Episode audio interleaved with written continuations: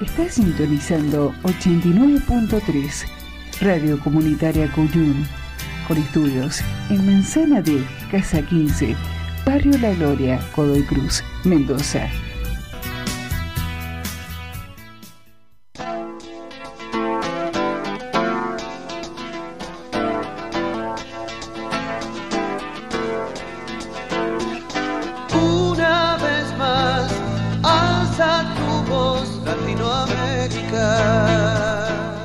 Quizás siempre fue igual, sin embargo ahora con las nuevas tecnologías aparece todo mucho más asombroso y a la vista prácticamente de todos los habitantes del planeta. Decimos prácticamente porque pensamos en aquellos que viven con menos de un dólar por día. Ocurre con millones y millones de seres humanos, de hermanos nuestros sobre el planeta. Y entonces uno tiende a pensar que esos otros seres humanos están muy lejos del paradigma hipercomunicacional que supone tener un celular medianamente bueno con acceso a internet y tanto más. Es decir, siempre el poder trató de ocultar sus peores vertientes, pero en este momento mm, asistimos atónitos a una situación en la que mm, dueños del sentido común, porque recordemos que los medios son aquellos que sostienen el sentido común y siguen este, alumbrándolo a cada paso, a cada instante, a lo largo de toda la existencia, en este caso, de la comunidad argentina, ¿eh? A la que, por cierto, la oligarquía le marca el camino desde siempre. Y entonces cuando uno advierte desde este nuevo espacio que generamos y que se está denominando editorial Veo Veo, bueno, los medios que tendrían que informarnos, que tendrían que avisarnos, que tendrían que tender puentes para que no solo nos desburremos, no solo nivelemos hacia arriba, sino también para que mm, prácticamente todos estemos cada vez más cerca de la verdad, bueno, están justamente en lo opuesto. ¿eh? Dirigentes que mm, también se prestan a ese manoseo por parte de los medios masivos de comunicación. Me has sentido diciéndolo en más de una oportunidad eh, prácticamente el 97% de los medios mm, más importantes de nuestro país están en 3, 4, 5 manos, por tanto eso no es sustentable. Aparecen entonces los negadores seriales y si a todo eso le agregamos algunos datos de la historia, que también hemos compartido, pero mm, bien este, sirve traer a la reflexión que alguna vez este, dijeron personalistas versus antipersonalistas para poder sacar del medio a Hipólito Irigoyen, que fue el primer presidente que durante el siglo pasado pensó y trabajó para las capas medias y los humildes, si después trabajaron en torno a peronistas mm, antiperonistas, si mucho más acá en el tiempo trabajaron en torno a kirchneristas anti-kirchneristas, bueno, el odio para la oligarquía ha sido y es un excelente negocio ¿eh? que apunta fundamentalmente a señalar a los gobiernos populares, tachándolos también de corruptos, dando por hecho que se trata de corrupción. Tan luego ellos, los principales corruptos de la historia, los que se quedaron con la pampa húmeda a punta de fusil y haciendo lo que llamaron la campaña del desierto y tantos otros deméritos más. Veo, veo con mucha preocupación el odio en la Argentina, pero fundamentalmente aquellos que siguen poniéndole nafta a ese fuego, tratando que, a como dé lugar, queden para dar cuenta de la batalla política desde lo discursivo tan solo aquellos que trabajan para el poder real y todos los demás que miremos la ñata contra el vidrio. Y llegan a extremos intolerables, como por ejemplo mm, plantearnos que lo que ocurre en el Brasil de Bolsonaro, en los Estados Unidos de Donald Trump, como hemos rebautizado aquí, o en la mm, vecina nación chilena con Sebastián Piñera, tan solo para tomar tres mm, naciones del planeta retardatarias en su manejo, por ejemplo, de la pandemia y entonces este, mm, de las cuarentenas que no deciden llevar adelante por diferentes motivos, bueno, no están cuidando a sus pueblos, esos mm, primeros mandatarios. Y así todo generan que cientos de miles de argentinos se enojen con un presidente que nos está cuidando la vida. ¿eh? Es decir, está todo exactamente al revés de cómo tendría que estar. Veo, veo que está todo al revés. Y en ese al revés siempre hacen negocio los mismos. Pero mira, vamos a hacer una cosa. Voy a seguir el lunes que viene hablándote desde el veo veo, porque ahora lo que quiero es decirte feliz día del amigo ¿eh? y que compartamos juntos y que disfrutemos al gran Alberto Cortés, que alguna vez también generó esta canción inolvidable, a mis amigos.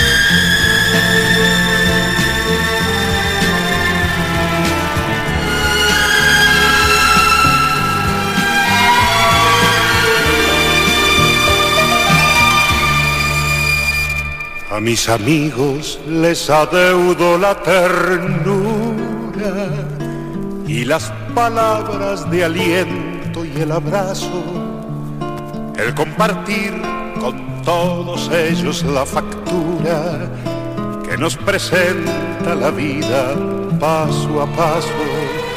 A mis amigos les adeudo la paciencia de tolerar de mis espinas más agudas los arrebatos del humor, la negligencia, las vanidades, los temores y las dudas.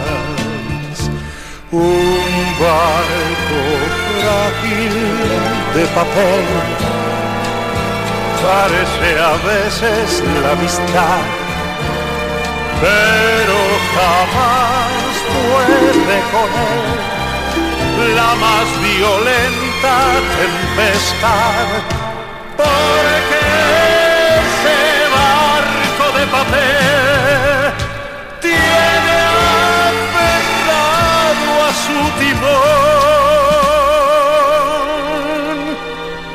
Por capitán un corazón.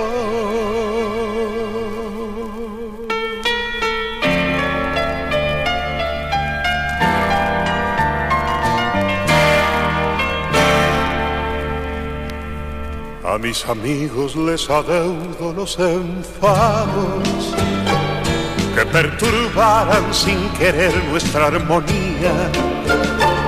Sabemos todos que no puede ser pecado el discutir alguna vez por tonterías.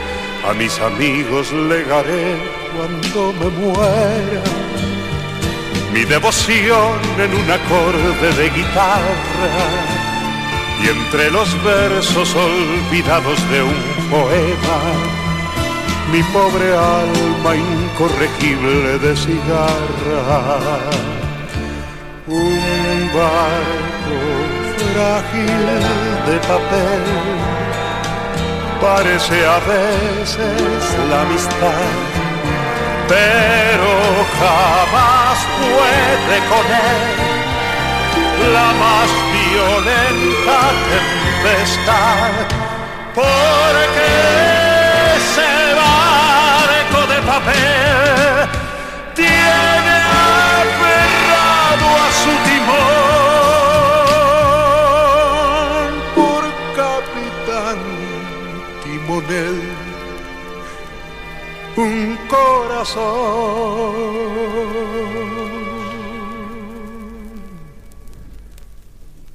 Amigo mío, si esta copla como el viento, a donde quieras escucharla, te reclama, serás plural porque lo exige el sentimiento.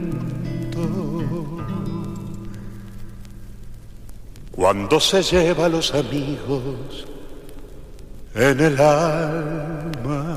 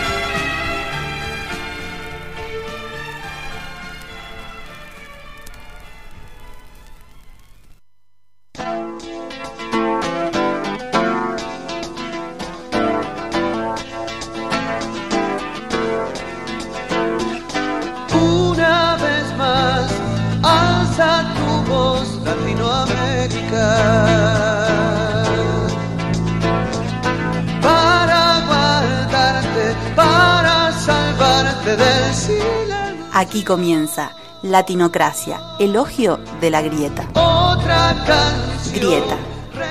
¿Qué grieta? ¿Quién la nombra y por qué? A cada uno de nosotros.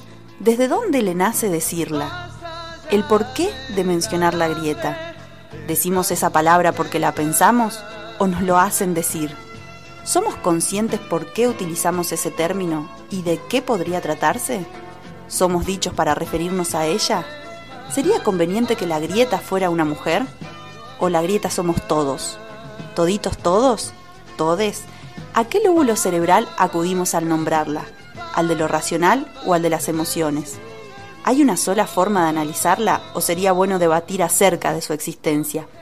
Mencionarla, ¿es hablar de los otros o nos incluye?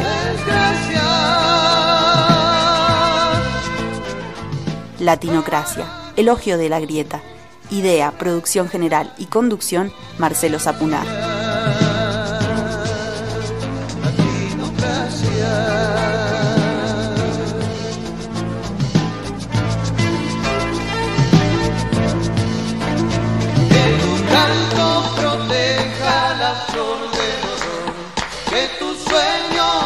Hola, ¿qué tal? ¿Cómo estás? Bueno, finalmente juntos, de nuevo, como todos los lunes, bien podemos decirlo así, desde el lunes próximo pasado, cuando volvimos al aire de FM Cuyún, que nos recibió ya hace bastante tiempo con los brazos abiertos.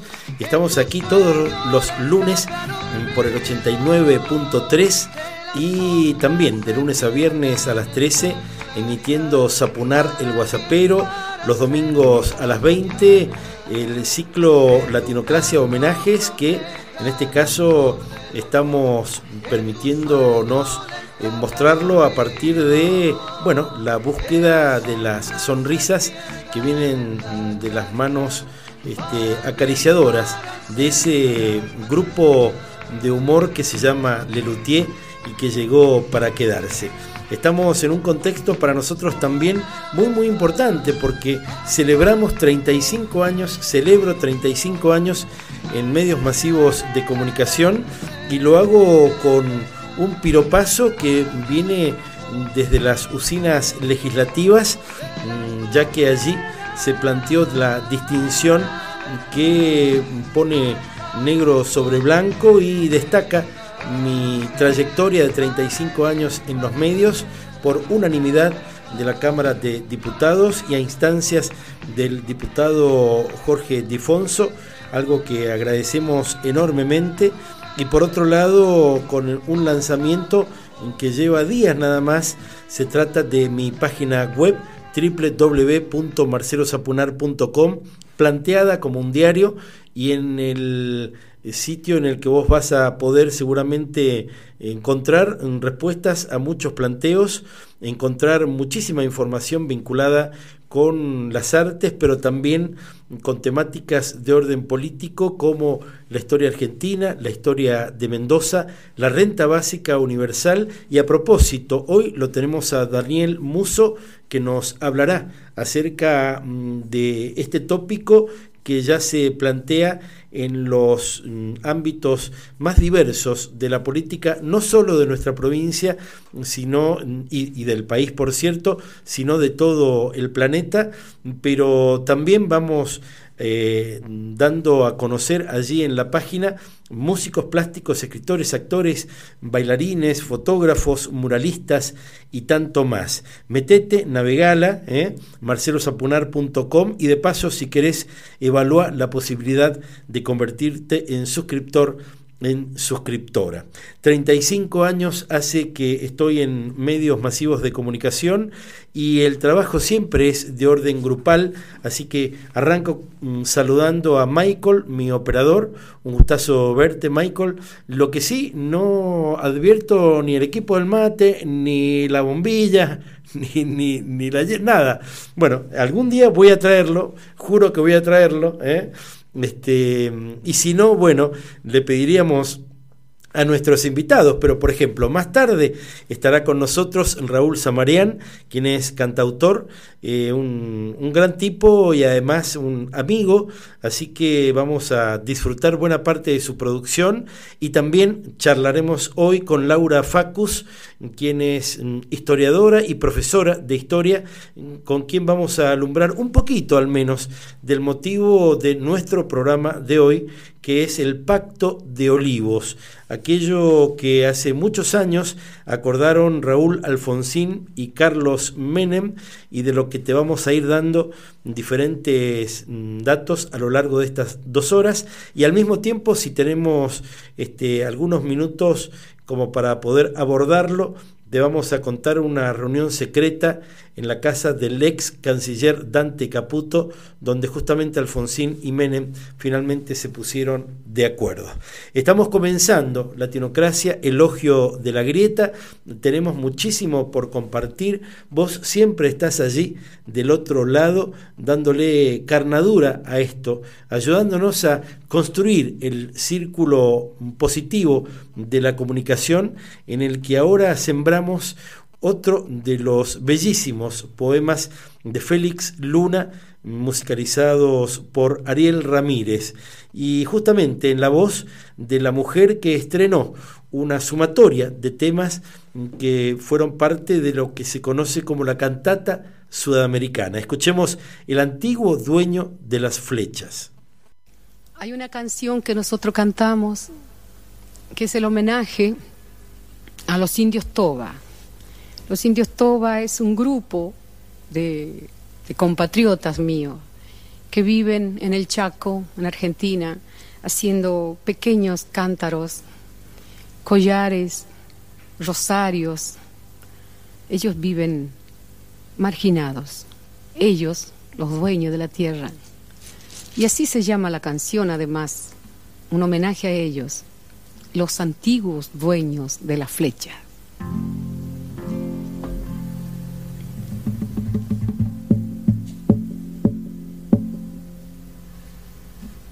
Indio toba, sombra llante de la selva, pobre toba reducido, dueño antiguo de las flechas.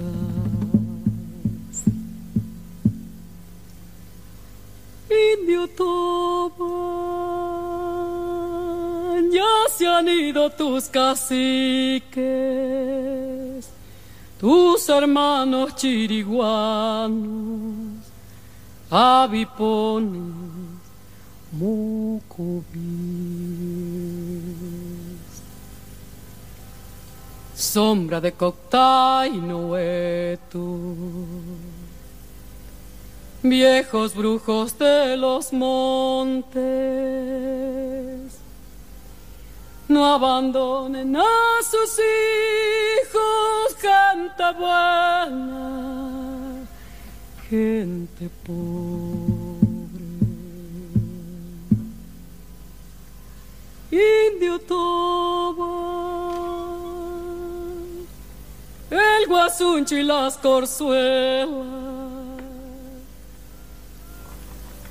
la nobleza del quebracho, todo es tuyo y las estrellas.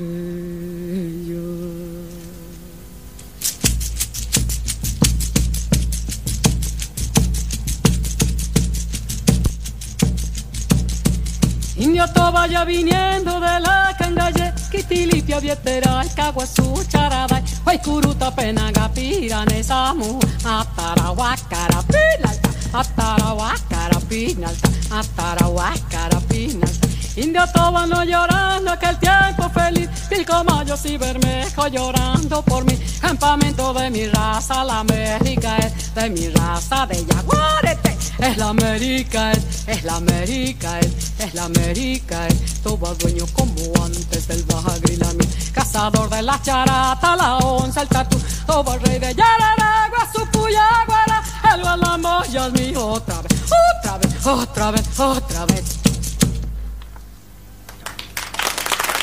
Indio vaya viniendo de la cangalle, Quitilipia, Vietera, Caguazú, Charabay, Huaycuruta, Penaga, Pirane, Samu, Atarahuacara, Pinalta, Atarahuacara, Pinalta, Atarahuacara, Pinalta. Indio no llorando aquel tiempo feliz, Pilcomayos y Bermejo llorando por mi campamento de mi raza, la América es de mi raza, de Yaguarete es la América, es, la América, es, la América, todo dueño como antes del Baja Grilami, cazador de la charata, la once, el tatu, todo el rey de Yararagua, su puyaguara, el gualamo y el mío otra vez, otra vez, otra vez, otra vez.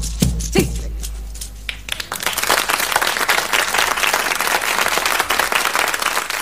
¿Te ha gustado?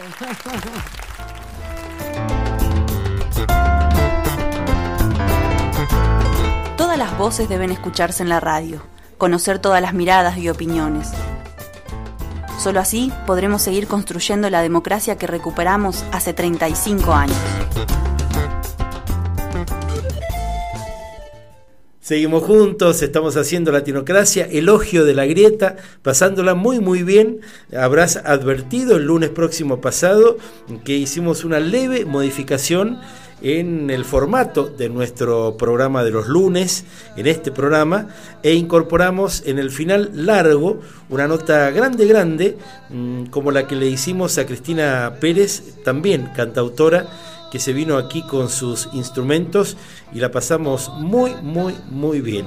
Casi, casi, este, bueno, en un formato muy, muy parecido a los comienzos de nuestro programa hace ya 30 años, de estos 35 que llevo en medios masivos de comunicación.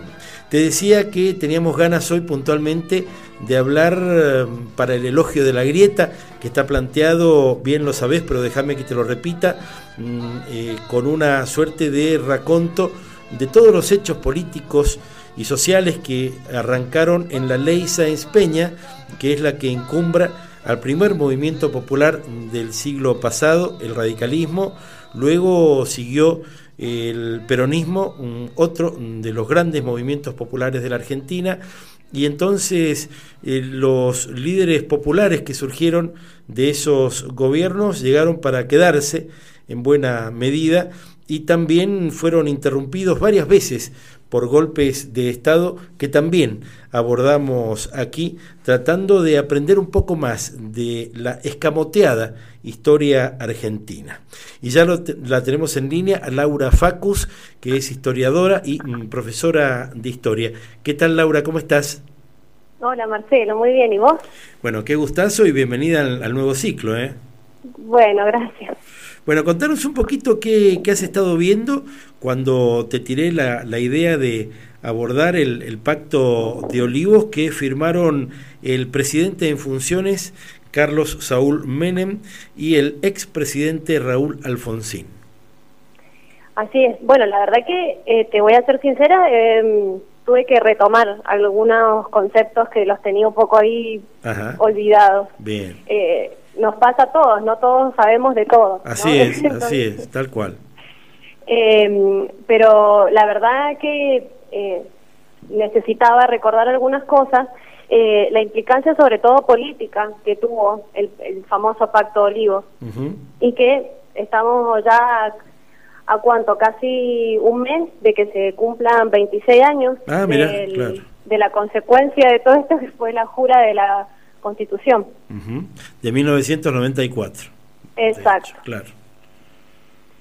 ¿Y cómo, cómo fue que la Argentina llegó a esa situación y a la generación de un pacto que por otra parte sabemos siempre mm, se presta a dudas porque se trata de algo planteado entre cuatro paredes por un ex mandatario y el mandatario en funciones que entiendo deseaba ser reelecto, ¿no es así? Exactamente, en realidad la, el objetivo de Menem era muy claro, él quería lograr la reelección. Eh, hay que irse un poquitito más atrás del Pacto Olivo, irnos al 85, ¿sí? porque Alfonsín en el 85 creó el Consejo para la Consolidación de la Democracia y se presenta un proyecto para la reforma de la Constitución que después eh, no se llevó a cabo. Entonces hay que ir un poquito para atrás para llegar al Pacto Olivos, que es a, esa idea principal que ya había tenido Alfonsín. Estoy pensando en el Consejo para la Consolidación de la Democracia, como bien decías. Eh, fíjate qué frágil que era el sistema que hoy, bueno, aparentemente está muy consolidado, pero mm, Alfonsín fue el primer presidente luego de la dictadura y tenía que ir llevando el carro con muchísimo cuidado porque además las Fuerzas Armadas prácticamente no habían perdido este, fuerza de tiro y al mismo tiempo eh, seguían encumbrados allí justamente todos aquellos que este, después, muchos de los cuales, quiero decir, terminaron finalmente sus días en, prisión. Pero volviendo al pacto de Olivos, entiendo que en el caso de Alfonsín temía perder frente a un Menem que estaba este, muy aupado por la opinión pública y estaba hablando también de la posibilidad de plantear un referéndum, ¿no? Exactamente, igual eh, el tema del pacto de Olivos para Alfonsín, en realidad sus consecuencias políticas eh, no fueron para nada buenas. Eh, Alfonsín tenía una idea muy clara también y era una obsesión de fortalecer la situación institucional que se estaba dando y de obtener algunas ventajas también para para la Unión Cívica Radical, para su partido. Y en realidad las consecuencias que tuvieron, tuvieron, que tuvo este pacto, no fueron para nada buenas y de hecho su imagen también eh, sufrió un gran deterioro de la opinión pública que logró, faltaron un montón de años para que nuevamente su imagen saliera a la luz cuando se convirtió en uno de los artífices de la alianza de la Unión Cívica Radical en el 99 eh, y el repaso. Eh, para él fue una consecuencia política importante la que tuvo y, para Menem, obviamente, eh, su objetivo era muy claro y, lo consiguió, que fue eh, su reelección. Claro, de hecho, incluso cuando uno se pone a, mirar los datos eh, duros de la historia reciente, advierte que el mandato de Alfonsín fue de seis años, mientras que el primer mandato Este, perdón, y el primer mandato de Menem también fue de seis años y, y, luego por la reforma del 94 se va a periodos de cuatro años, ¿no? Bien, en realidad el, la reforma de la Constitución, una de las eh, de lo que se acordó fue la reducción del mandato presidencial de seis a cuatro años, pero hubieron em, otras reformas muy importantes también, que es como, por ejemplo, em, la figura del jefe de gabinete, que es muy importante porque está ahí, en la figura del jefe de gabinete está, se ve claro también el tema del pacto, porque está ahí como a mitad de camino entre el parlamentarismo de Alfonsín y un poco el presidencialismo de Menes, que no por ideología, sino por conveniencia era lo que quería. Claro. Eh, me parece que eh, también eso hay que tenerlo muy en cuenta porque fue muy importante el tema del surgimiento de la figura del jefe de gabinete. Seguro. Y hablábamos de mm, reelección y re-reelección, que es lo que quería Menem y lo logra. Y también se logra a partir del pacto, entiendo, la elección directa de los senadores, cosa que hasta ese momento era con un colegio, ¿no? Exactamente, elección indirecta. Ajá, claro. Bien. También se, eh, se, elimina la confesión católica como obligatoria para el que se candidatea a presidente, ¿no? También eh, eh, otra más, la autonomía de la ciudad de Buenos Aires. Ahí está, la regulación de los decretos de necesidad de urgencia, que era un recurso muy habitual que se utilizaba en el gobierno de Menem. la creación del Consejo de la, de la Magistratura. Bien. Eh, también muy importante, eh, la, jerarquización constitucional de los tratados internacionales sobre los derechos humanos. Bien, claro, es decir que ahí se estaba consolidando entonces todo lo que tiene que ver con que nos cayera la ficha respecto de lo que había ocurrido con todas las dictaduras, pero fundamentalmente con la última que fue más brutal, ¿no? Exactamente.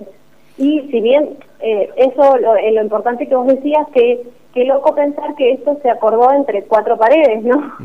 Sí, sí, sí. Sí, y entonces los argentinos de aquella época mirábamos de costado porque no sabíamos bien qué podía salir de allí. Y a propósito, y, y siguiendo con el abordaje del tema, le vamos a pedir a Laura que nos aguarde unos minutos en línea y al mismo tiempo que comparta con nosotros el primero de los audios que traemos para mm, subrayar esta temática. Vamos a escucharlo a Freddy Storani hablando, mm, dándonos su mirada por aquellos días, ¿eh? por aquellos turbulentos días de la Argentina acerca del Pacto de Olivos.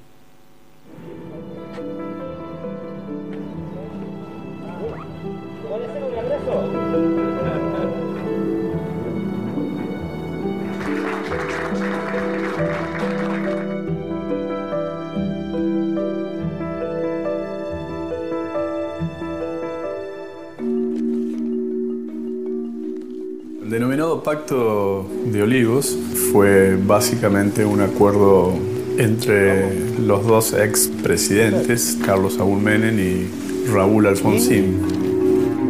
¿Va a ser jefe de los radicales? Ya tienen los números, no hay quien les gane. Menem lo que buscaba era su reelección, lo que estaba impedido por las normas vigentes de la Constitución Nacional.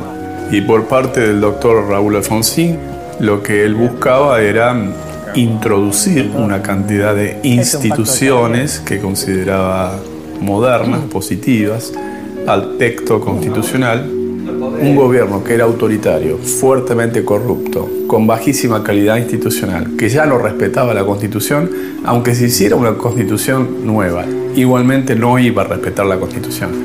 Y que para colmo, el partido que facilitara la posibilidad de la reforma constitucional, que hasta ese momento se había presentado como una posición muy, pero muy fuerte, firme y correcta, iba a perder confianza y credibilidad por parte del pueblo. Y así como he tenido muchísimos debates con Alfonsín y en una mayoría él puede haber tenido razón, en esto, sin ninguna soberbia, digo, yo tuve razón. El debate en el seno partidario se produjo en la Convención Nacional que se desarrolló en la ciudad de Santa Rosa de la Pampa.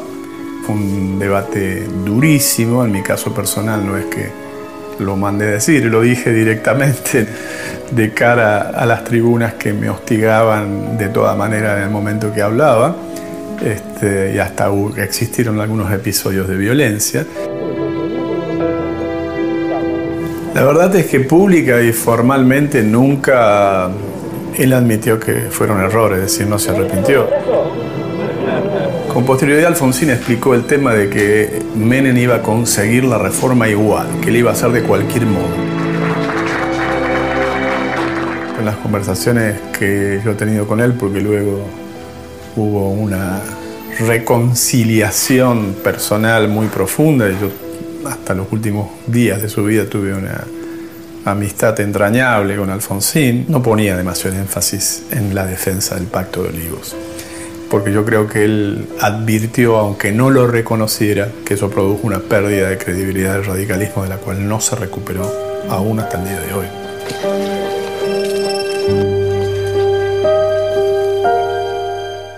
Ahí el propio Storani, Laura, plantea lo mismo que vos acerca de la credibilidad de Alfonsín a posteriori del pacto de Olivos, ¿no?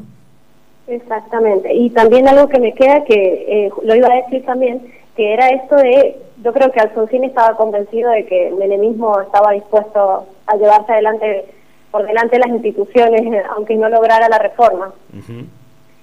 Claro, pero eso por otro lado no pasó, digamos, por lo menos no del modo escandaloso que suena así como lo estás diciendo, al mismo tiempo que convengamos que este el menemismo llevó adelante las privatizaciones de manera escandalosa, ¿no?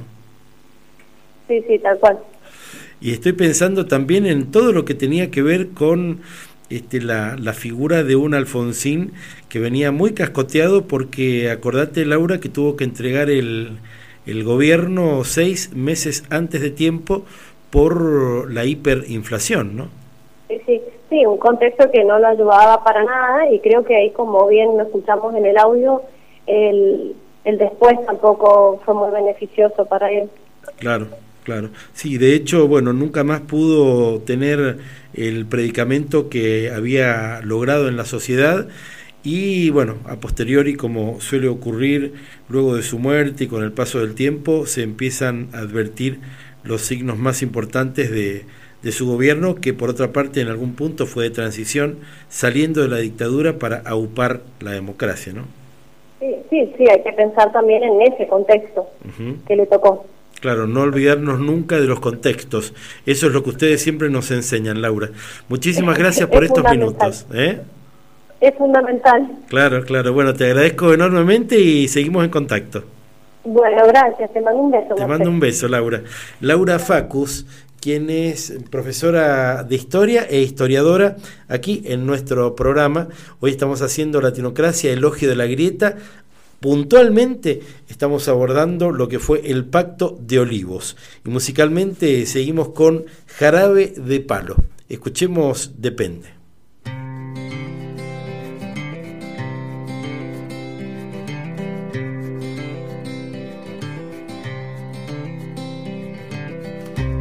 Que el blanco sea blanco, que el negro sea negro, que uno y uno sean dos exactos son los números. Depende.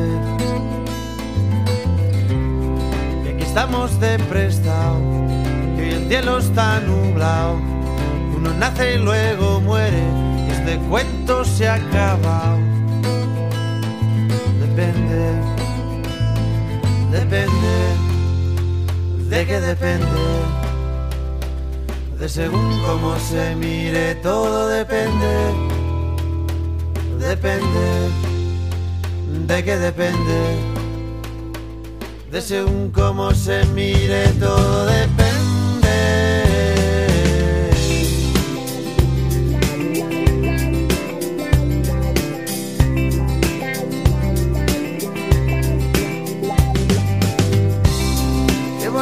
El amor más que nunca en primavera, y mañana sale el sol, porque estamos en agosto.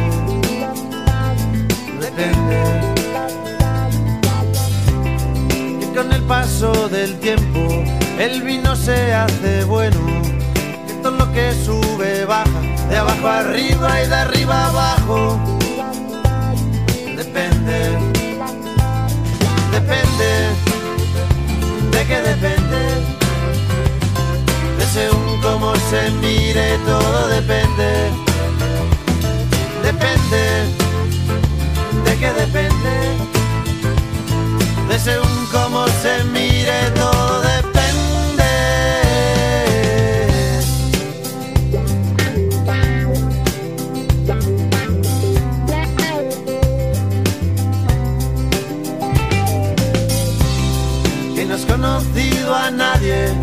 Te bese como yo. Que no hay otro hombre en tu vida que de ti se beneficie. Depende. Y si quiere decir sí, cada vez que abres la boca, que te hace muy feliz, que sea el día de tu boda. Depende. Depende. ¿De qué depende? De según cómo se mire, todo depende. Depende. ¿De qué depende? De según cómo se mire, todo. Depende,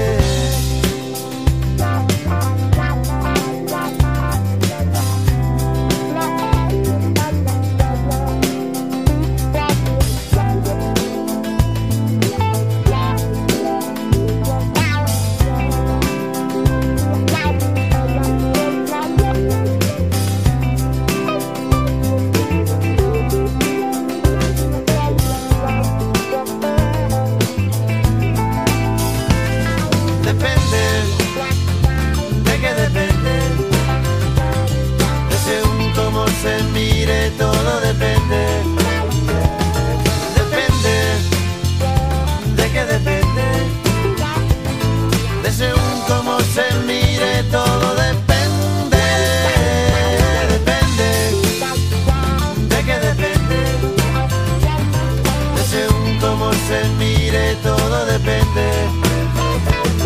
Depende, ¿de qué depende? De según cómo se mire, todo depende.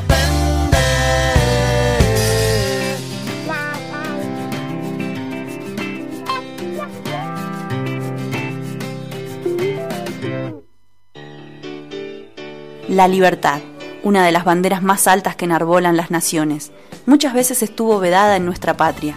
Desde hace 35 años, la libertad es uno de los tesoros de nuestro sistema.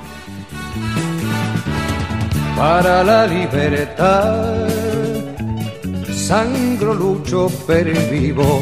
Para la libertad. Hacemos Latinocracia, elogio de la grieta y qué gustazo escucharlo al nano sí o sí en todos nuestros programas con Para la Libertad.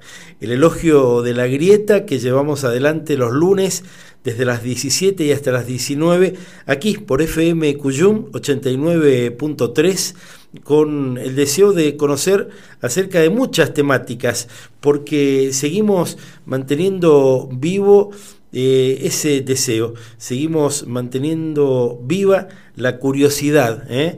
y entonces nos mandamos, en este caso puntual, en esta entrega fundamentalmente nos orientamos a mirar la historia argentina desde la ley Sáenz Peña hasta ahora y por cierto siempre a difundir a nuestros artistas.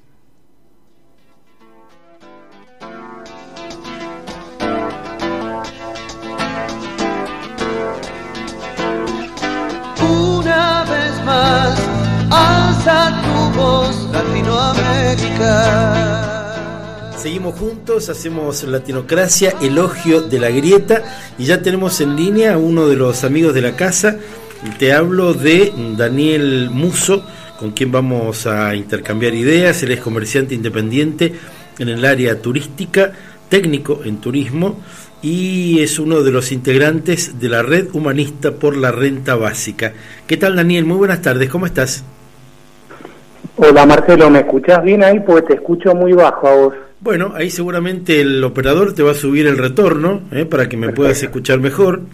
Estábamos presentándote y bueno, queriendo saber un poquito más acerca de una suerte de fenómeno de época, porque las usinas internacionales más importantes los líderes sociales, fundamentalmente más destacados del planeta hoy, están hablando, están cinchando por la renta básica universal y sin condiciones, entonces nos metemos en tema y nos gustaría que nos cuentes un poquito más, este, empezando por el ABC del asunto, Daniel, te escuchamos.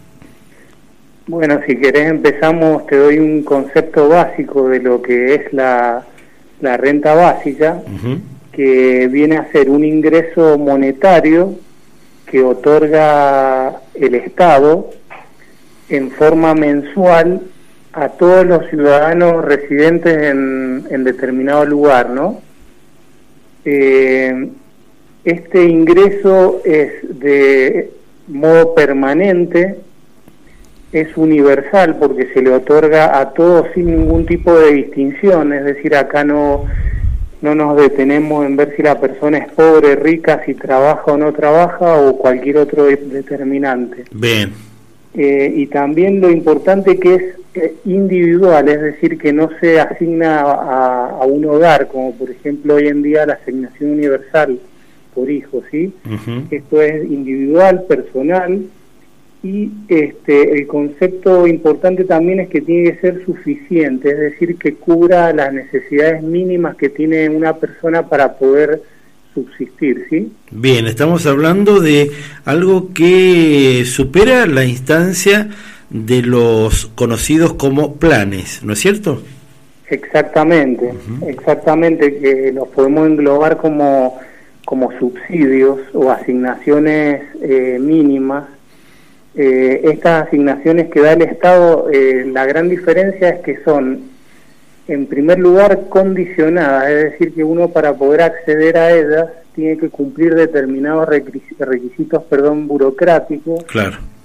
Que bueno, eso hacen que sean este, muy onerosos para el Estado el otorgamiento y la cobertura, ¿no? Por otra parte, deben siempre hacer alguna contraprestación, en el caso de los planes conocidos hasta hoy, ¿no? Sí, ahí tenemos, bueno, desde planes, viste, que están ligados al trabajo o a la, o a la formación, como el potenciar trabajo que acaba de lanzar en el norte el Ministerio de Desarrollo, o el antiguo, viste, que es el plan Progresar, que es para que la gente se capacite. Y entonces están ligados, viste, y tienen algún tipo de condicionalidad. Entonces, bueno, la renta básica rompe esa barrera, porque acá directamente la idea es que te otorguen a vos por el solo hecho de existir, como derecho universal, ¿no? Bien, uno piensa en perros y gatos automáticamente y dice, van por, por el mundo, en el mejor de los casos consiguen una familia que los adopta y entonces por su condición de domésticos mm, prosperan allí. Pero digo, todos los habitantes del planeta, los seres humanos, tan solo por nacer, debiéramos, por ejemplo, también recibir un terreno, Daniel, ¿no? Este, para tener dónde caernos muertos, como nos decían nuestras madres y abuelas. Sí, sí, totalmente, Marcelo.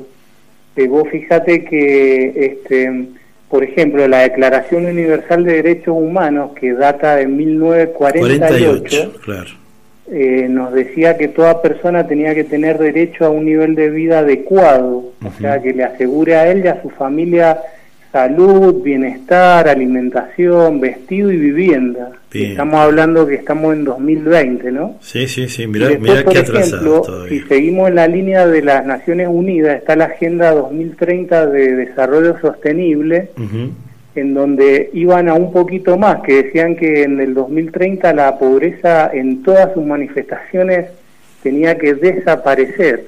que además vuelven a insistir con el tema de derecho a la tierra, derecho a servicios básicos. Y bueno, Marcelo, como vos bien sabés, estamos no a mitad de camino, sino creo a inicio de camino en, este, en esta realidad obscena que vivimos, ¿no? Seguro. Por otra parte, convengamos que los bienes comunes son de todos y que la recaudación del Estado parte de los impuestos este, y los servicios que abonamos absolutamente todos los integrantes de nuestra sociedad. Digo porque algunos por ahí todavía no tienen conciencia que todos somos el Estado. Otra cosa es el gobierno, que es quien administra el Estado a lo largo de los cuatro años que le toca producto de las elecciones. Me estoy expresando bien, Daniel, ¿no?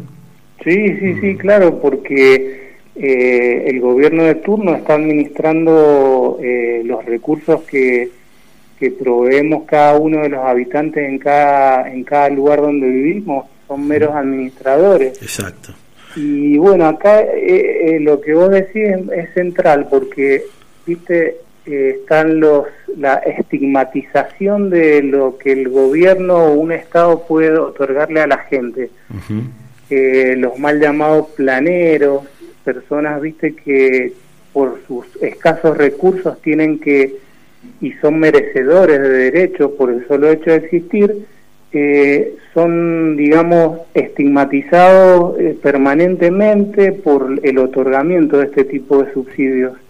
Y realmente nosotros, como decís vos, por el solo hecho de existir, somos eh, totalmente merecedores. Hay que romper con esa brecha que es de capitalista, ¿no? Claro, y por otra parte, bueno, aquellos que trabajan hace rato eh, contra los estados-nación, tratando de reducirlos a su mínima expresión para entonces colar, como lo han hecho en varias oportunidades, no solo en nuestro país, sino, sino en otros del planeta, el neoliberalismo, que está muy lejos de todos estos paradigmas, ¿no?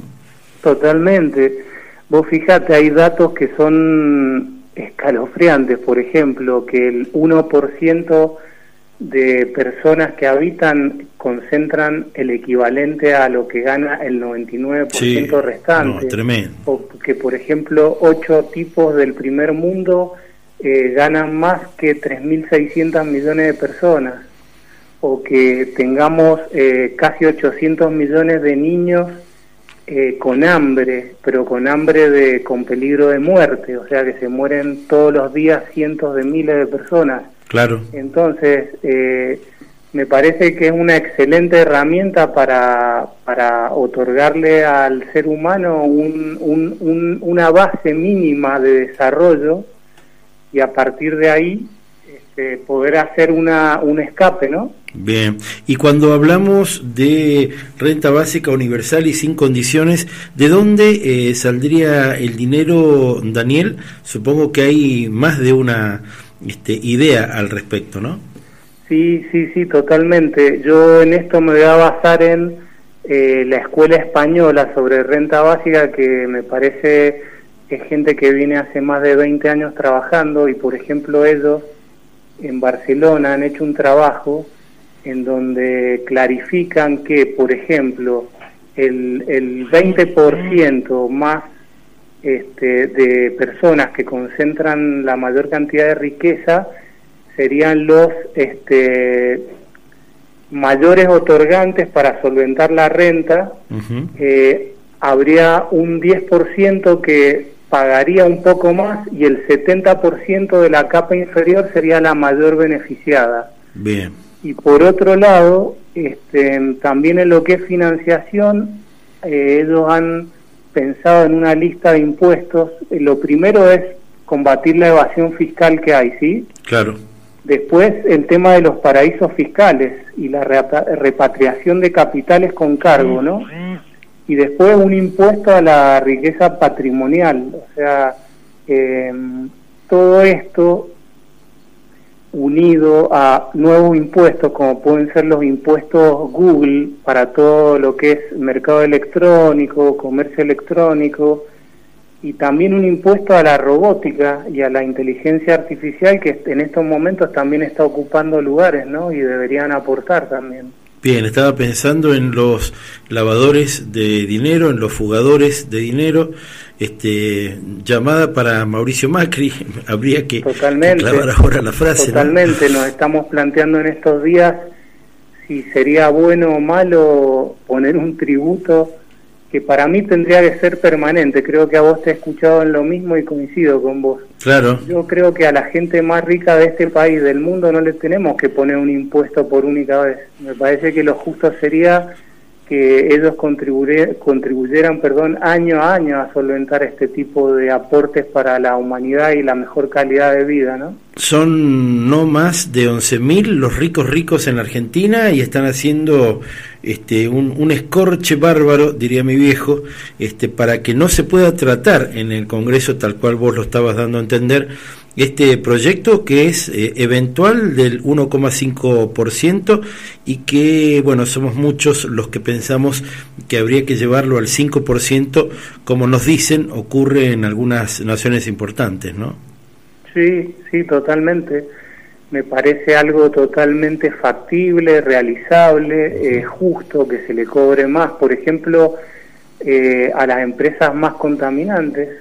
Acá, si yo no me equivoco, año a año estamos solventando con miles de millones de dólares el fracking, claro. que es totalmente contaminante. Eh, no le cobramos impuestos a las mineras.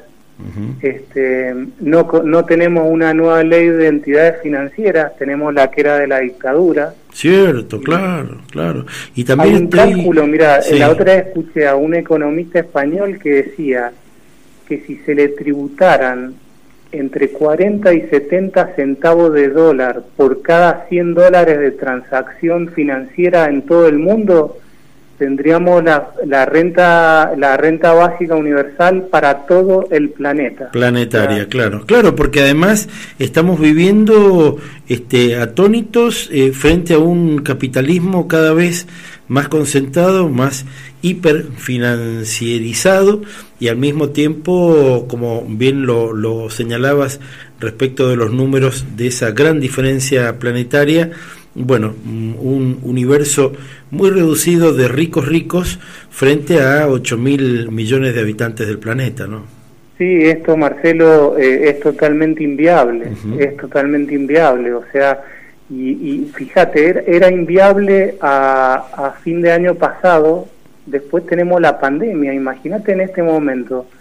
Eh, se hace mucho más necesario. Que todavía está pensando que la economía va a volver al estado ya deficitario, digamos, en, el concepto de humanidad que tenía hace seis meses atrás. Eh, realmente tenemos que replantear todo, todo, todo, porque esto, a ver, nos estamos consumiendo un, una tierra y media para producir y tenemos este mil millones de hambrientos. Eh, yo la verdad que eh, no entiendo cómo se puede seguir así. Y bueno, y por eso he apostado y estoy totalmente convencido y sé que esto se, se materializaría, perdón, nada más con que hubiese una decisión política, porque el dinero está, Claro, por otro lado, desde el Papa hasta el New York Times, pasando por importantes líderes europeos, incluso conservadores y liberales también, este, bueno, están cinchando por la renta básica como un modo de por lo menos mantener la puesta en escena, permitime la brutalidad de la terminología, Daniel, de un mundo en el que aparentemente todos sigamos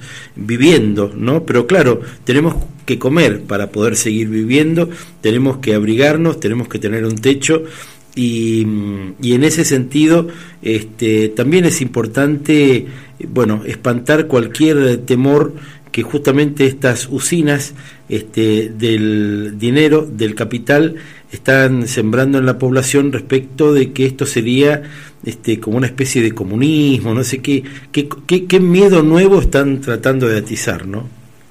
Sí, sí, totalmente. Eh, yo creo, Marcelo, que, que la renta básica universal viene como a romper e, e, esos mitos, esas estructuras eh, me parece que no, no ir por ese camino es correr el serio riesgo de seguir con los subsidios o planes de pobreza que, que varios de los pensadores que avalan la renta básica llaman la trampa de la pobreza, porque la gente por seguir cobrando un subsidio no puede ir a un empleo en blanco, entonces tienen que seguir remándola como pueden y, y se quedan ahí entrampados. Entonces yo la verdad que invito a los políticos y gobernantes de todo el mundo, porque esto hay que pensarlo como una en algo global, universal, para todo el mundo, este, uno siempre quiere empezar por su casa, pero vivimos todos en el mismo barco, entonces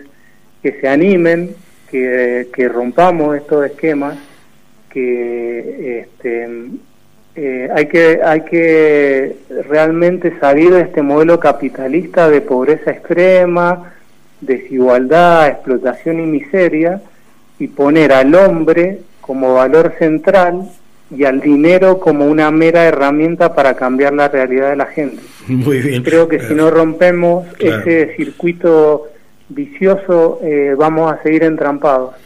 Coincido totalmente, me has eh, alumbrado a mí, Daniel, muchas de estas temáticas me has entusiasmado, si bien yo algo conocía desde hace años, mm, han sido emprendimientos este, eventuales en diferentes lugares del globo, bueno, este, en un momento puntual de, de mi vida y de mi desarrollo periodístico, me volviste a plantear este tema y la verdad es que me, entusiasmé enormemente y además este, está decir que uno se alegra eh, porque avisora que hay muchas voces en el planeta cinchando por lo mismo. Daniel, te mandamos un abrazo enorme, te agradecemos estos minutos y ojalá podamos encontrarnos una vez por semana eh, con vos o con toda la gente que estás este, mm, de algún modo coordinando también en un grupo de WhatsApp que quiere sumar, que quiere preguntar y que fundamentalmente quiere generar respuestas para que un día sea realidad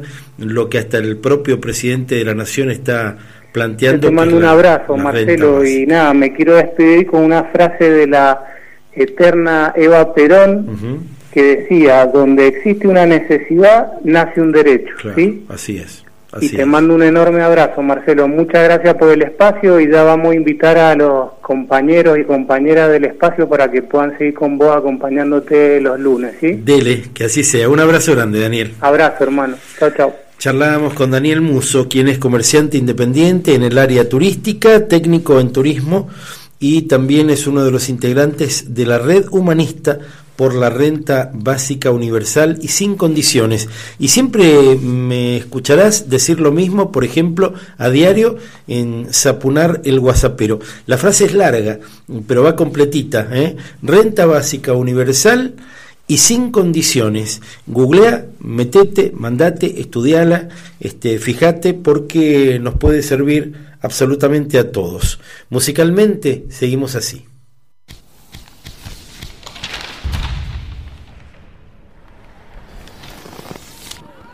Buenas. Buenas, buenas, ¿por qué?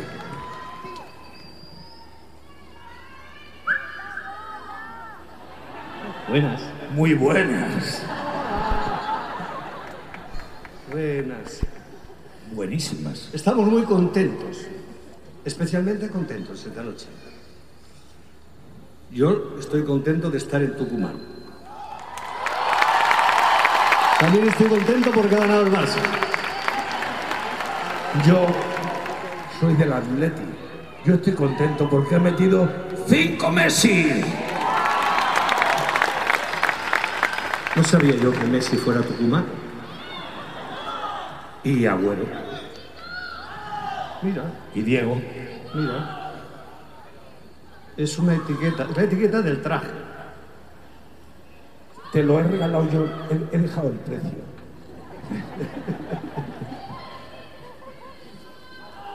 Con una camiseta. Nadie ha traído una camiseta de la Atleti. Es antigua, ¿eh? Esta camiseta es muy antigua, ¿eh? O rival, rival.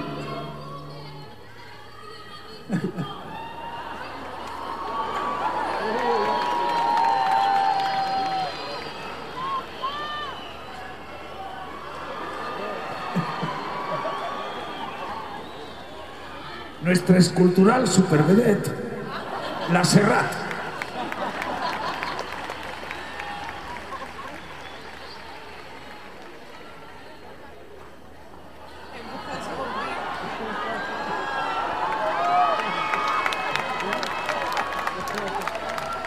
la primera vez que es la primera vez que lo veo de rodillas que no sea debajo de mí. Hoy estábamos, francamente, estábamos muy, muy, muy preocupados ayer porque el tiempo anunciaba lluvia.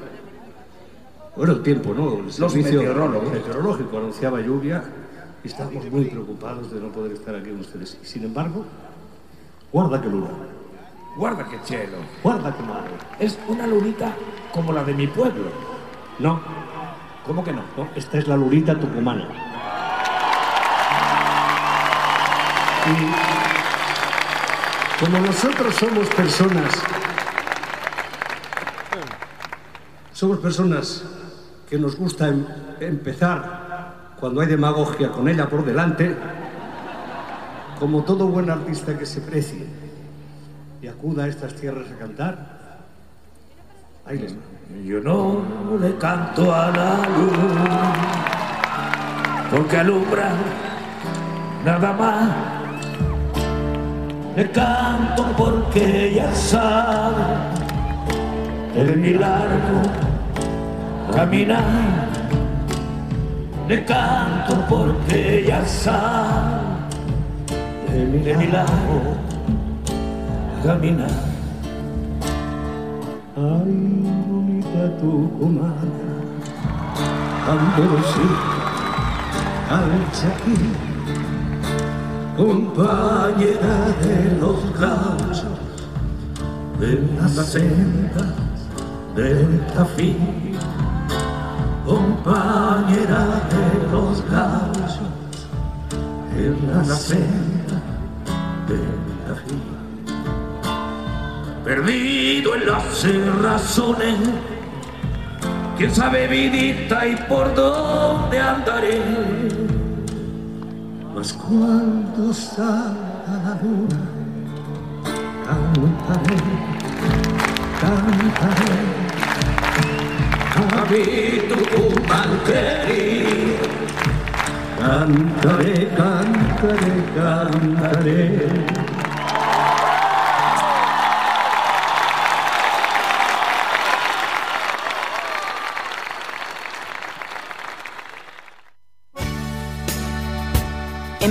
1916 cambió la historia de nuestra Argentina, cuando fue sancionada la ley Sáenz Peña de voto universal, secreto y obligatorio.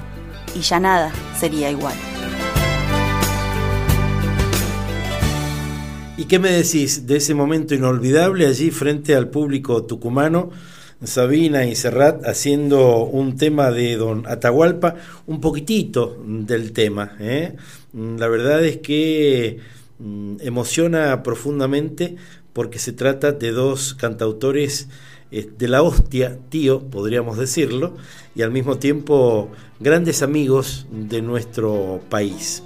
Estamos haciendo Latinocracia, elogio de la grieta, estamos hablando del pacto de olivos y te prometí algo que ahora te entrego porque la información dura que se conoció un tiempo después, por cierto, del encuentro, nos dice que el 4 de noviembre de 1993 Alfonsín y Menem se reunieron en la casa de Dante Caputo, en la localidad bonaerense de Olivos. El expresidente Alfonsín llegó temprano a la mañana del jueves a la casa de quien había sido su canciller eh, y que vivía muy cerca de la residencia presidencial de Olivos, muy muy cerquita de ese lugar en el que estaba alojado el presidente en funciones, quien era Carlos Menem. El calabrés, como le decían sus correligionarios a Caputo, no estaba en su casa, sino en Chipre, donde había un contingente argentino de cascos azules por el largo conflicto de aquel país isleño. Caputo estaba allá integrando una misión de Naciones Unidas y por eso Alfonsín fue recibido por Anne Morel, la esposa de Caputo, y se sentó a tomar café con ella en la cocina. Alfonsín, claro, no estaba solo, lo acompañaba Mario Lozada, por entonces presidente de la Convención Nacional de la Unión Cívica Radical, que le traspasaría ese cargo al propio Alfonsín un mes después. También estaba con él una figura clave, no solo del partido, sino de los armados políticos en la Argentina, Enrique Cotti Nosiglia, la principal espada política de Alfonsín en situaciones de crisis. Esperaban a un visitante importante, mm, iba a tomar mate con ellos, o café, vaya a saber, nada más y nada menos que el presidente de la Nación en ese momento, Carlos Menem. El entonces presidente llegó acompañado por el mendocino Eduardo Bauzá, secretario general de la presidencia, un Eduardo Dualde que había sido avisado a último momento, era por entonces gobernador bonaerense, y otra figura clave para lo que se iba a cocinar ese jueves 4 de noviembre, Luis Barrio Nuevo, líder de los gastronómicos de fluido trato y acuerdos con Nosigla, es más, mm, dicen algunos que estos dos hombres fueron clave mm, para pensar en ese desayuno y en la generación de lo que después se denominó Pacto de Olivos. ¿eh? Bueno, hay mucha data más, pero de primerísima mano mm, y escrito a posteriori de los hechos por dos, dos grandes periodistas como Eduardo Anguita y Daniel Cecchini, mm, te quería compartir algo más de ese episodio de la historia argentina. Estamos haciendo nuestro programa y por cierto disfrutándolo también con todas aquellas figuras y personalidades cuyas voces han quedado grabadas este, para que podamos hacer nosotros, por ejemplo, este programa con mirada histórica. Escuchemos ahora la palabra de Jorge Banossi, uno de los constitucionalistas del 94 que aportaba la Unión Cívica Radical establecido el pacto de olivos y después la, la, ley es algo realmente contra natura. Una constituyente está para debatir, para decidir, para resolver sobre temas que están habilitados, pero para resolver libremente. Esto que han hecho ahora no tiene precedentes, es producto simplemente de un arreglo de, dirigentes. Eh, si se cumple, la convención va a ser una convención simplemente refrendataria, va a decir amén y se van a ir todos a su casa. Con lo cual, eh, algún discurso quedará incorporado en el diario de sesiones para que, no sé si la posteridad o la posterioridad, eh, en la distinción hay alguna ironía, eh, los lea y los, y los cite. Si no se cumple, eso va a ser una bataola donde las cosas se van a resolver producto del estado de ánimo y de las coaliciones que se produzcan en ese momento. Pero lo que yo quiero ser muy claro es que se cumpla o no se cumpla el pacto, acá todo se va a resolver por un recuento de garbanzos, en el sentido de que las cuestiones realmente principistas, doctrinarias, los ideales, no creo que cuenten mucho al momento de la decisión. Acá está en juego la reelección del gobernador de la provincia y la reelección nacional. Toma vos y pasale a Braulio. Van a sumar garbanzos con una alianza o con otra, es decir, con el pacto o fuera del pacto, pero principista no va a haber. Lo que va a haber es cálculo electoral, porque esto no es una reforma de la Constitución, sino un simple cambio electoralero. Jorge Banossi, rebautizado por em, eh, Horacio Berbisky como Jorge Vanidosi, eh, constitucionalista radical. Y ahora escuchemos otro, encumbrado dirigente radical de la época, Ricardo Moner Sanz, quien también era constitucionalista. Pacto de Olivos es un pacto de dos partidos políticos y fíjese usted que en la convención constituyente van a estar representados mucho más que esos dos partidos políticos. Por lo tanto, es un convenio entre dos que no puede obligar a más que esos dos. En segundo lugar, pretende tergiversar el artículo 30 de la Constitución Nacional aquel que le otorga plena soberanía a la Convención Constituyente para reformar total o parcialmente la Constitución Nacional. Finalmente, si el artículo 33 de nuestra Constitución establece que la soberanía del pueblo es el eje desde el cual se legitiman todos y cada uno de los actos del poder político en el país, en modo alguno ha podido ser convocado el pueblo de la nación argentina por expresarse de manera soberana y recibir de antemano una suerte de restricción que ha sido producto del entendimiento de las cúpulas del poder. La gravedad de la convención constituyente que se viene nace de que en vez de haberse empleado el campo de los derechos y de las garantías de los ciudadanos, se ha contemplado fundamentalmente el apetito del poder. Estamos hablando, claro, de mm, lo que fue el Pacto de Olivos, porque acordate que analizamos todos los gobiernos democráticos y militares desde la ley Sáenz Peña hasta este momento, y entonces nos permitimos mirar la historia argentina. Musicalmente escuchemos a Alejandro Lerner, Volver a empezar.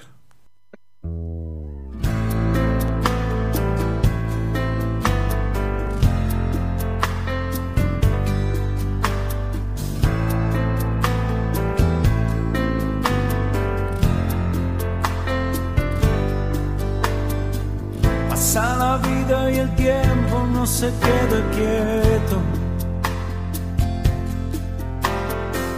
Llegó el silencio y el frío con la soledad. ¿En qué lugar anidaré mis sueños nuevos? ¿Y quién me dará una mano cuando quiera despertar? Volver a empezar que aún no termina el juego, volver a empezar. Que no se apague el fuego, queda mucho por andar y que mañana será un día nuevo bajo el sol. Volver a empezar.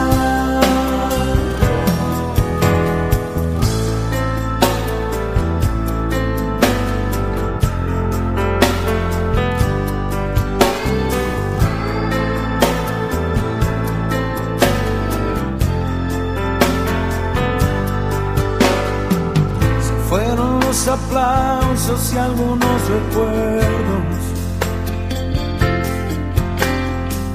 Y el eco de la gloria duerme en un placar.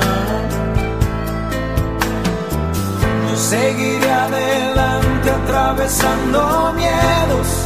Sabe Dios que nunca es tarde para volver a empezar, volver a empezar que aún no termina el juego, volver a empezar. Que no se apague el fuego, queda mucho por andar. Y que mañana será un día nuevo bajo el sol. Volver a empezar.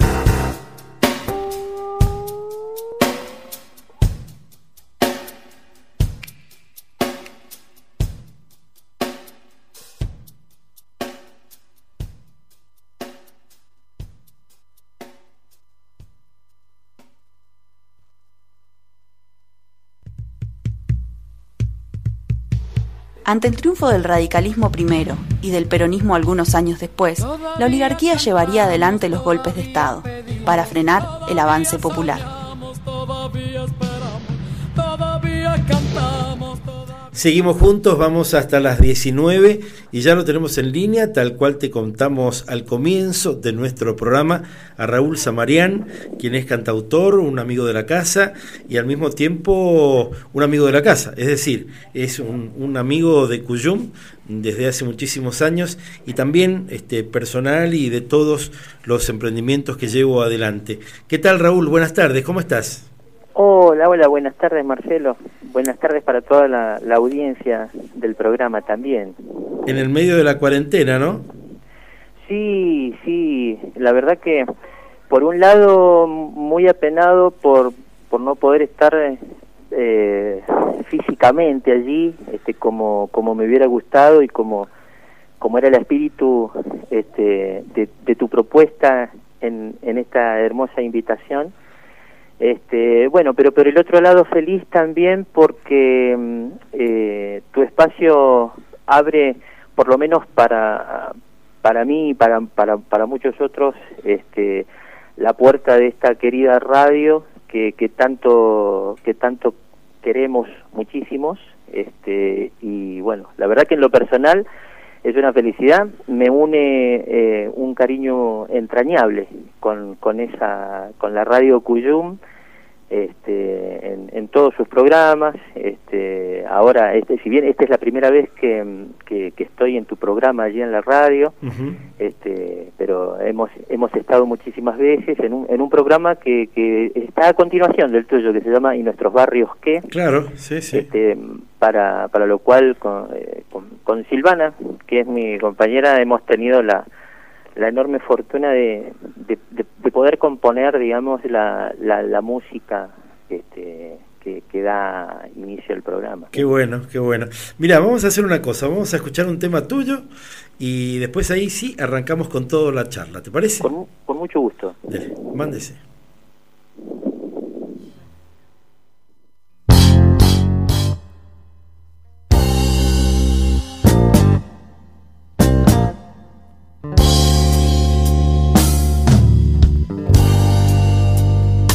Soy de la Villa Marini, a la orilla del Sanjón, donde la montaña suele maquillarse para vos. Cuando ya no hay luz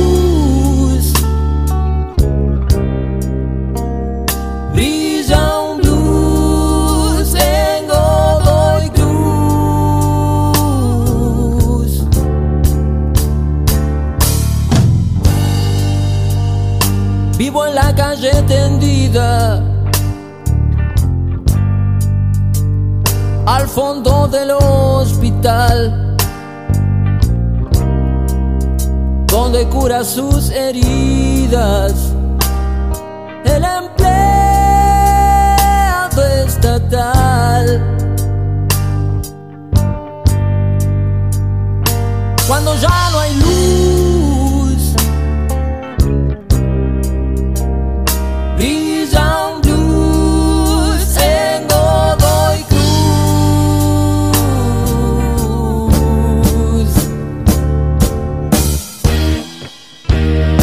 la villa la bodega.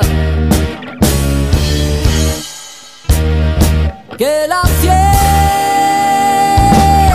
va a empezar.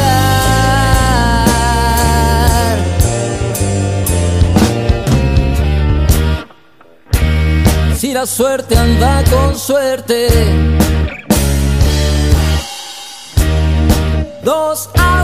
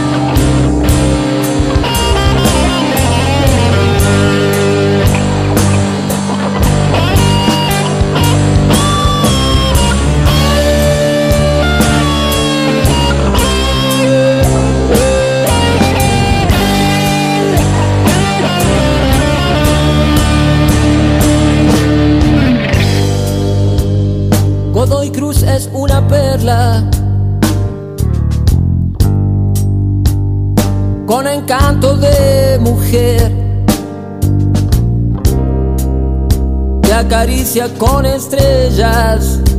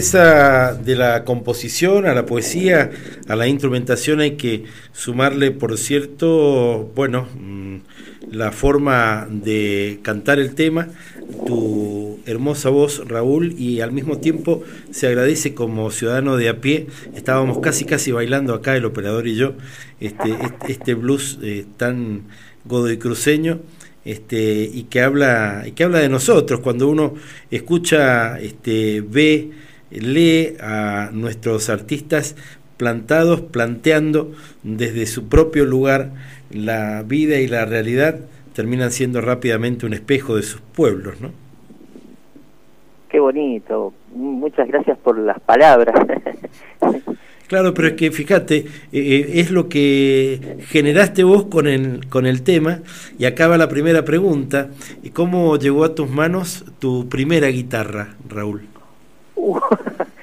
bueno, mira, eso sucedió hace muchos años cuando yo, yo era mm, un pibe, eh, ahí muy cerquita de la adolescencia, yo calculo aproximadamente, pisando la escuela secundaria, séptimo grado tal vez, o primer año. Claro.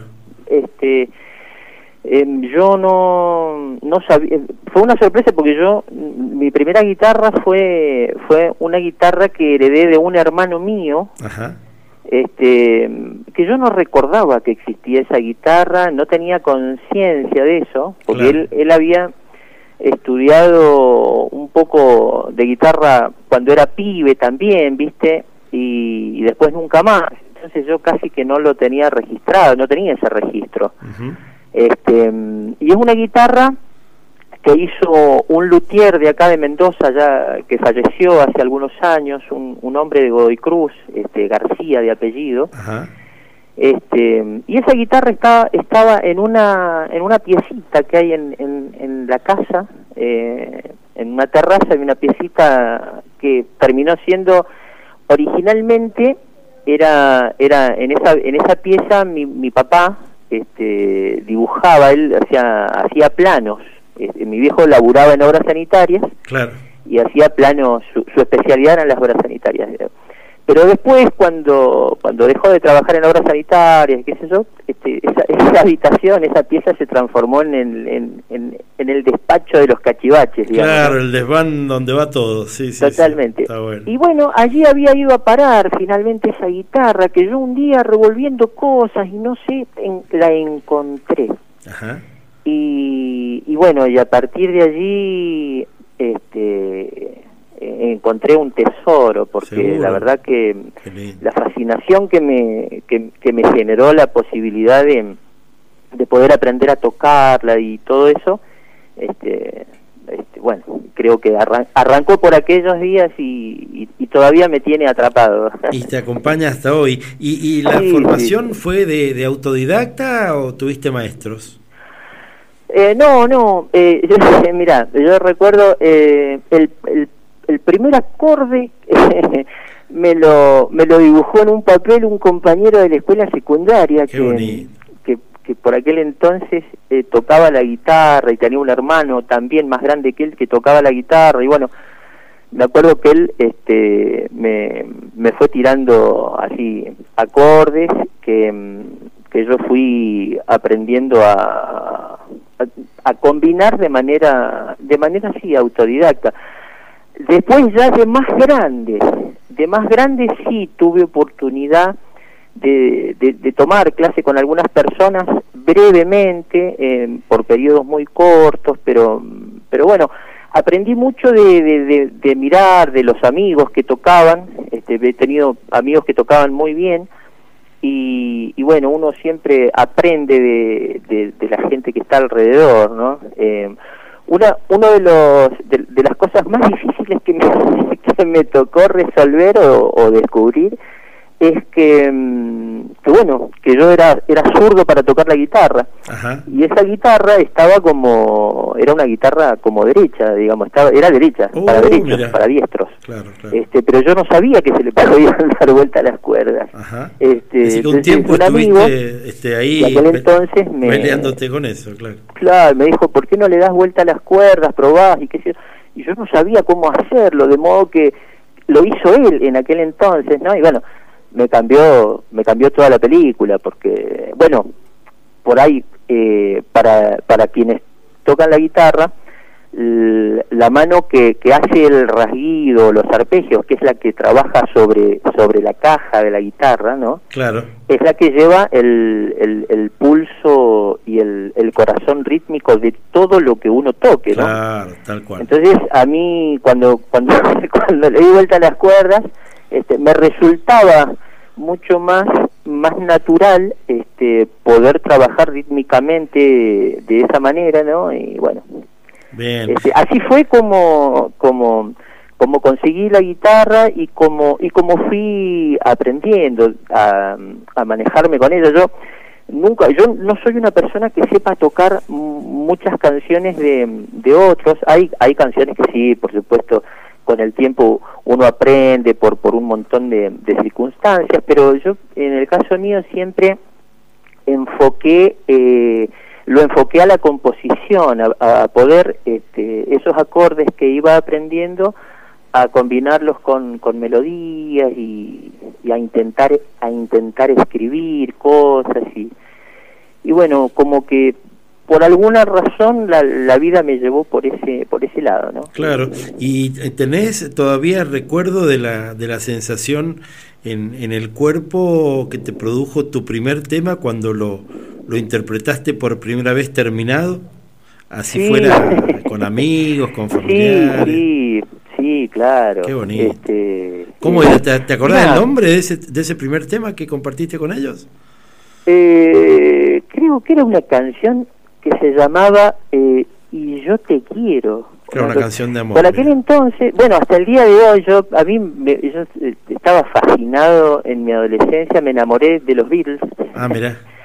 Este, Espérate, ¿los hasta el día Beatles? de hoy ¿Los sigo Beatles? enamorada. ¿no? ¿Los Entonces, Beatles? este, era, era una canción que que ya no no eh, no, no me acuerdo exactamente cómo era pero pero sí recuerdo que tenía este sobre todo aquella aquella impronta no este y sí por supuesto que mira es muy es muy es, muy grato y es muy importante para el ser humano poder em, sentir el, el logro.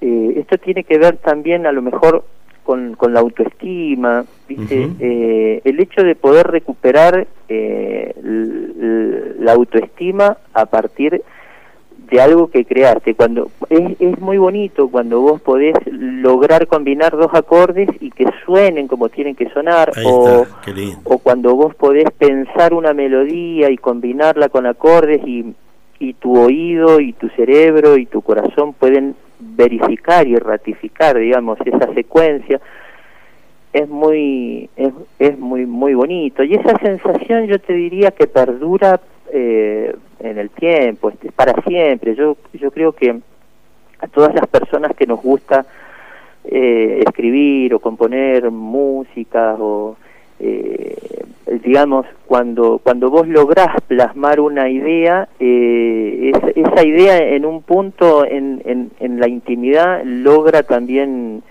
logra emocionarte y, creo que en definitiva eso es lo más bonito y lo más genuino que, que tiene que tiene como finalidad una canción. Seguro.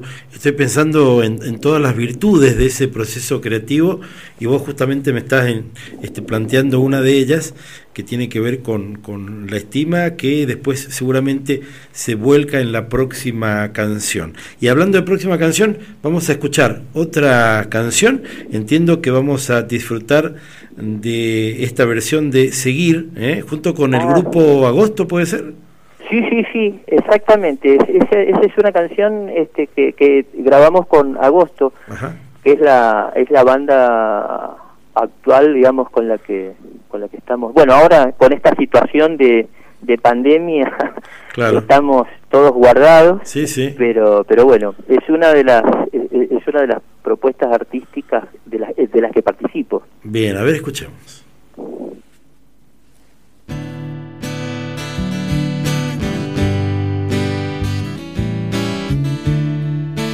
Hueco en la pared para mirar.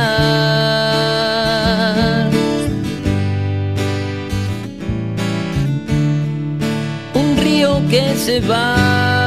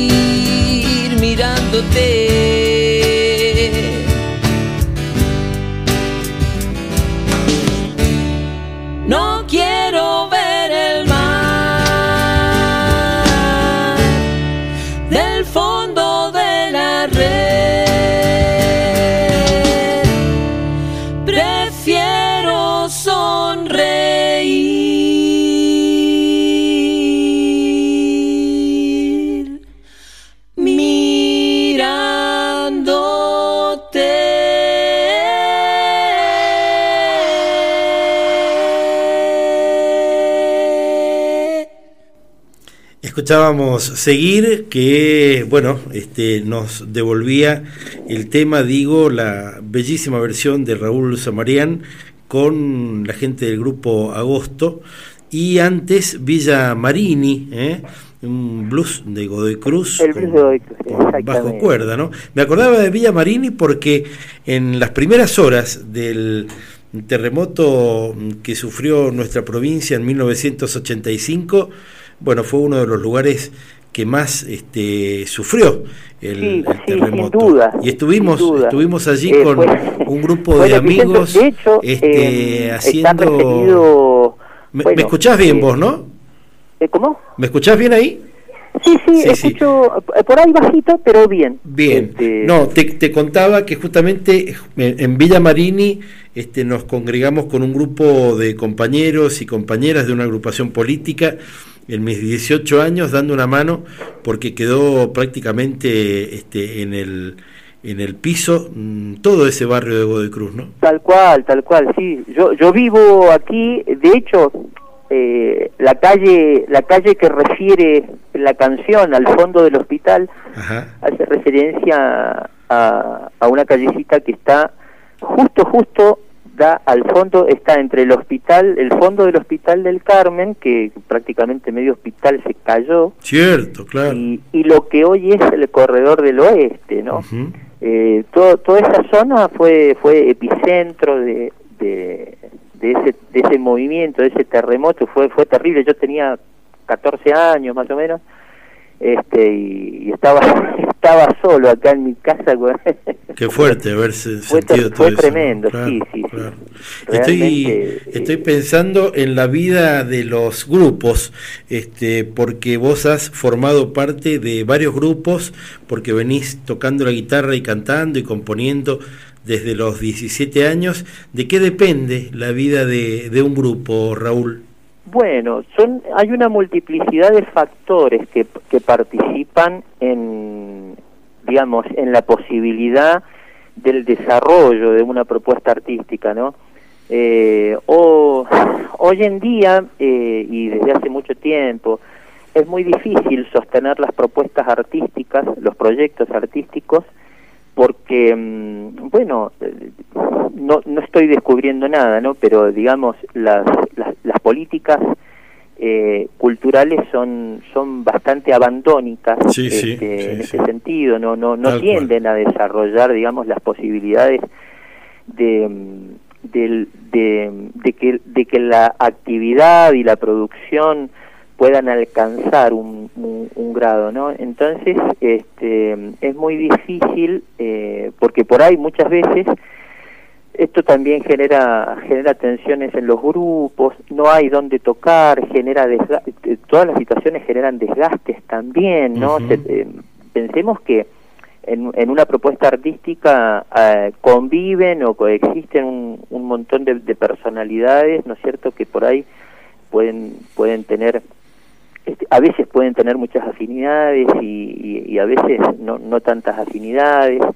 Este, genera desgaste la posibilidad de no tocar, la problemática de tener que ensayar o dónde ensayar o la posibilidad de difundir el material.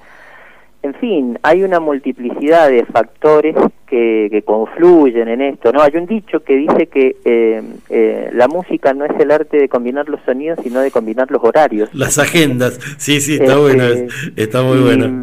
La verdad que mm, que a veces se hace muy difícil porque, por ejemplo, bueno, yo he, he participado en propuestas artísticas que, que, que hasta donde se han desarrollado fueron fueron maravillosas por lo menos para mí pero después bueno obviamente por ejemplo qué sé yo compañeros han tenido la posibilidad de de, de crecer digamos artísticamente y, y, tener otro otra otra trascendencia digamos en cuanto a la posibilidad de trabajos. Y esto también a veces obliga a, a los integrantes de un de un proyecto artístico a, tener que dividir el tiempo dedicado o a veces incluso hasta tener que abandonar la propuesta porque bueno este eh, sobre todo en el terreno de, de, la, de, la, de las cosas propias no de, de, porque eh, digamos hay hay varias la música nos ofrece varias varias posibilidades o alternativas de desarrollo digamos eh, por lo menos en la perspectiva laboral, ¿no? Este, yo, por ejemplo, elegí el, el, camino de la composición propia, ¿no? Que por ahí tiene tiene tiene pros y tiene contras en relación a aquellos que por ahí a lo mejor hacen covers o, o tienen otras posibilidades de trabajar acompañando a otra gente.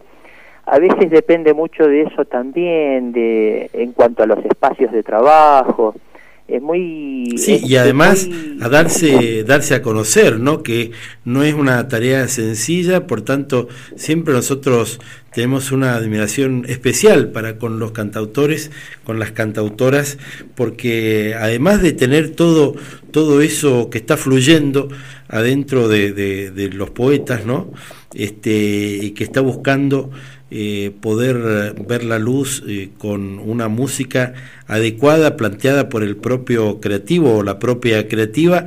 Eh, está también la elección, como bien dijiste vos recién, de un camino que se me ocurre es el más empedrado, el más farragoso y al mismo tiempo el necesario desde el punto de vista vital, porque vos tenés que cantar tus canciones porque así te lo pide mm, tu, tu propia entidad, ¿no?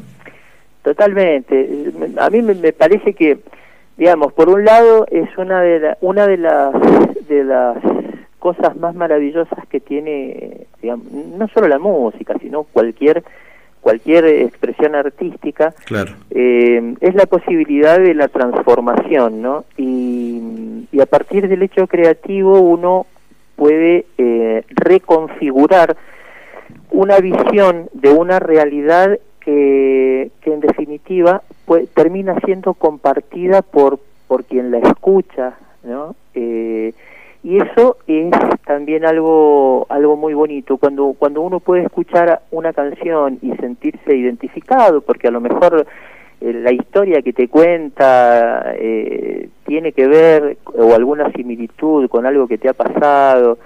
Este, me parece que, mm, que esto abre, golpea otras puertas y, nos lleva también a, a, a, transponer otros umbrales que nos permiten este, seguramente crecer como, como, como, personas y, como actores de una sociedad. Me parece que esto es una de las, de las eh, virtudes que tiene eh, el arte, digamos, la posibilidad de poder eh, funcionar como una herramienta de transformación. De una herramienta de transformación que arranca por uno mismo, porque cuando uno logra a través de la composición poder sublimar una situación determinada, me parece que ya es en ese momento cuando la canción está cumpliendo su, su finalidad, su función. Claro, y estoy pensando también, se me viene a la cabeza aquella primera oportunidad en la que te entrevisté, que fue para Latinocracia el show de Marcelo Zapunar, Caminando por la calle, este, me acuerdo que la primera pregunta fue ¿en qué sos bueno?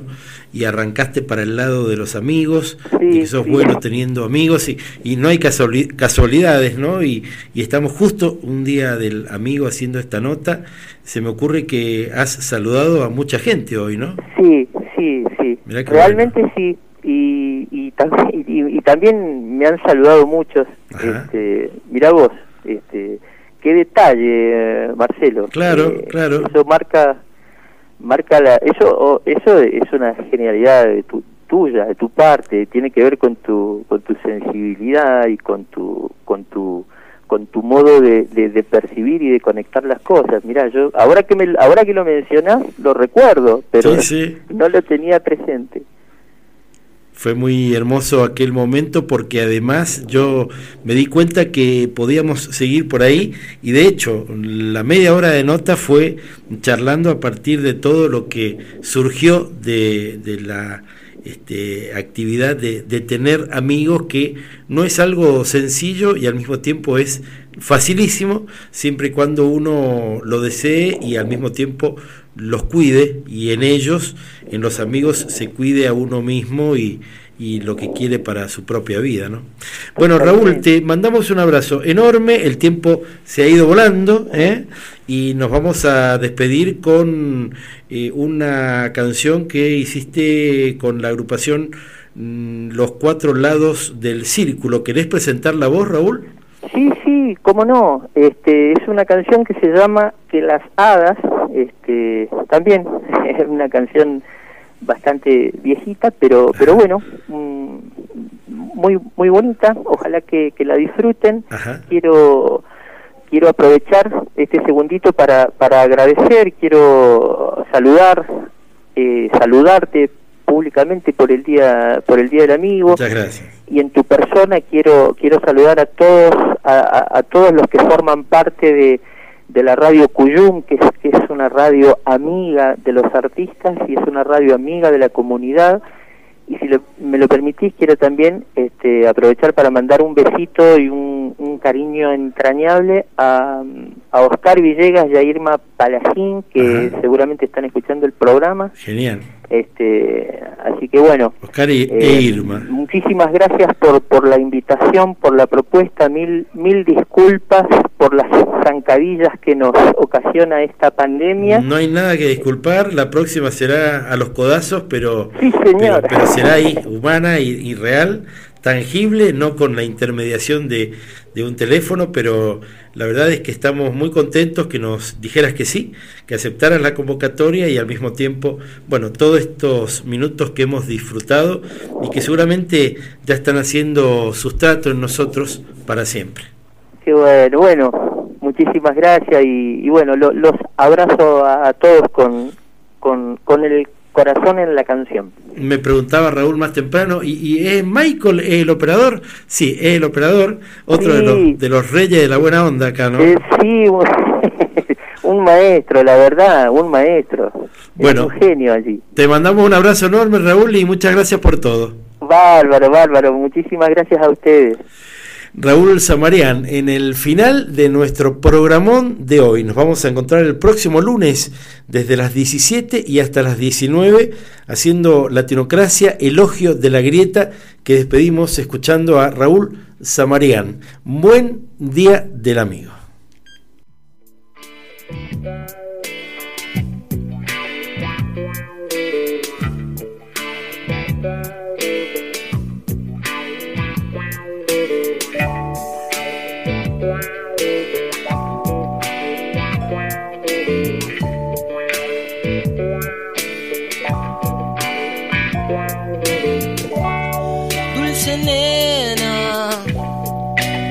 Caballo blanco que las horas desperezarán el tiempo como un ángel. Cruzarás el infinito de esta niebla que fulmina tu voz. Cuando caigas de venida